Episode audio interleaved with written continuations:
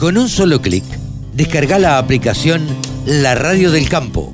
Después, solo tenés que ponerte a escuchar tu radio. Ahora estamos en contacto con Pablo Adriani, el gurú de los periodistas agropecuarios, analistas de mercados. Pablo, ¿cómo te va? Buen día, ¿cómo estás? Buen día, Carlos, ¿cómo estás? Un saludo a vos y a toda tu audiencia. Bien, contanos para hacer, a ver, medio rápidamente, porque sabemos que estás apurado, eh, ¿cómo han estado los mercados en esta última semana? ¿Cómo han arrancado el año, mejor dicho? Mira, yo estoy viendo una, una, semblanza de lo que está pasando en Chicago hoy, que es un poco la caja de resonancia de los precios a nivel mundial. Chicago está tironeado entre la cosecha récord de maíz y soja en Brasil, y el fracaso de la cosecha de maíz y soja en Argentina. En el medio aparece Rusia con algún tipo de amenaza bélica nuevamente hacia Ucrania, con lo cual ahí empieza a tener un factor de, incertidumbre la caída en las exportaciones de trigo y maíz de Ucrania. Todo esto se suma al factor climático en Argentina, esta semana tuvimos buenas lluvias, pero no en el 100% del área agrícola. Según la bolsa de comercio de Rosario, se dio en el 35% de la superficie agrícola argentina.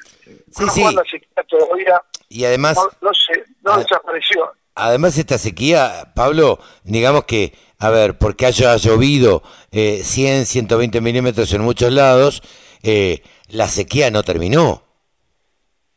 Por eso, podemos decir que los llovieron 100 milímetros que frena las pérdidas y que permite una recuperación muy fuerte de los cultivos. Eso es real.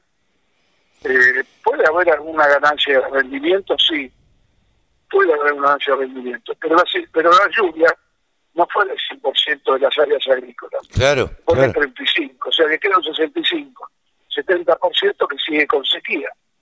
Por eso te digo que eh, el final está abierto. Yo estuve la semana recorriendo el norte de Buenos Aires y el oeste de Buenos Aires, y bueno, me encontré con un escenario en donde eh, paradójicamente las hojas dentro de todo tenían mejor estado que los maíces. Ah, mira. mejor dicho, voy a corregirme, los maíces de siembra temprana no se sembraron y los que se sembraron eh, se murieron, no germinaron. Las hojas de segunda y de sembró tarde resistió bastante la falta de lluvias y ahora con estas lluvias está empezando a recuperarse. Pero lo que me llamó la atención es que de, el camino de acá a Salto, Rojas, Colón, Chacabuco, de, de 100 maíces que vi, solamente uno o dos eran maíces tempranos que estaban floreciendo. El resto eran maíces que estaban macollando. Sí, sí.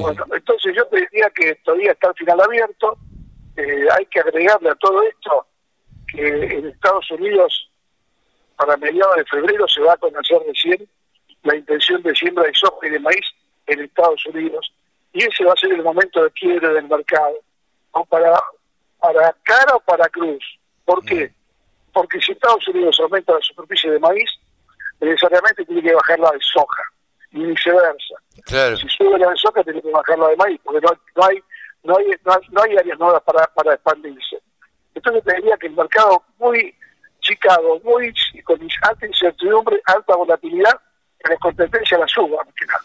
Claro, esta, eh, a ver, esto que ha sucedido en la Argentina, la sequía en la Argentina, yo creo que va a ser, eh, entre otras cosas, que se mantenga firme este, en general, mm, básicamente la soja y el, y el maíz, ¿no?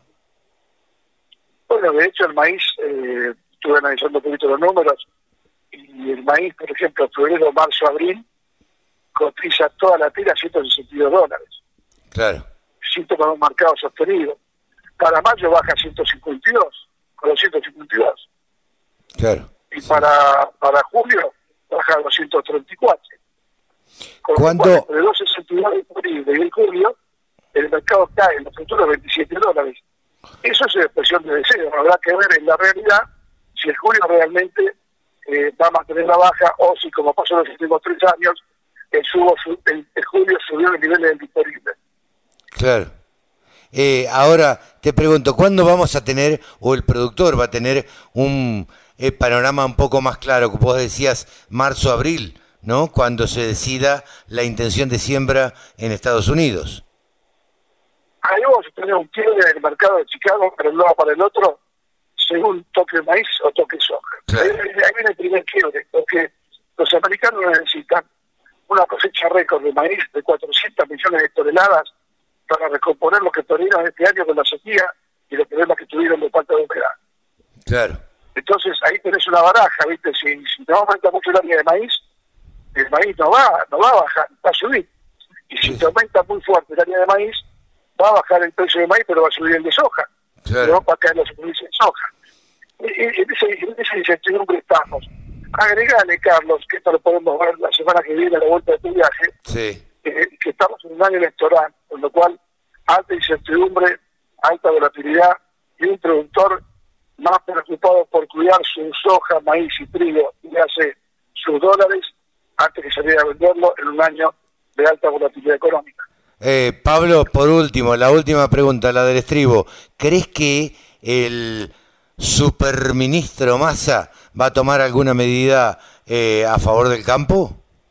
¿De acá a las elecciones? Mira, mira, tu- tuvo reunión con la comisión de enlace esta semana y el ministro definió que el primero de febrero le iba a anunciar al- a las entidades del campo la implementación de las medidas.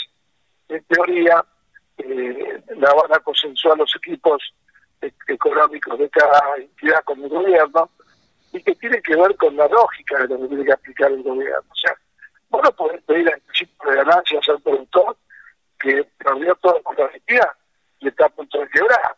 Claro. Vos no podés retener el IVA de un productor que, que no tiene que estar operativo para enfrentar la, el- el- la próxima la próxima siembra de trigo. O sea, hay una serie de medidas que el, el- el- el gobierno tiene que tomar. Más que nada, ya no tenemos para ayudar, para no seguir castigándolo. Sí, claro, claro.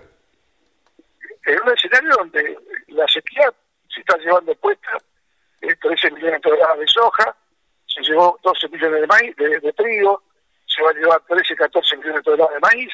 O sea, eh, el productor pierde 40 millones de toneladas, que son 15 mil millones de dólares menos en sus bolsillos. claro. Dentro de esos productores que perdieron 15 mil millones de dólares menos, hay productores que perdieron todo. Claramente, Entonces, claramente. ¿qué, qué impuesto, ¿qué impuesto le vas a cobrar? ¿Qué anticipo de ganancia? ¿Qué retención de IVA? ¿Qué tasa de interés del, del- del 60% puede tomar un préstamo para subsistir y llegar a empagar la siembra de trigo? Sí, sí, sí. Eh, Pablo, ¿te parece que la sigamos el sábado que viene? Sí, sí, con todos estos temas que van a estar cada vez más calientes. Dale. Un gran abrazo, Pablo. Gracias, muchísimas gracias. Un abrazo. Pablo Adriani. Gracias. Pablo Adriani, el gurú de los periodistas agropecuarios, aquí en la Radio del Campo.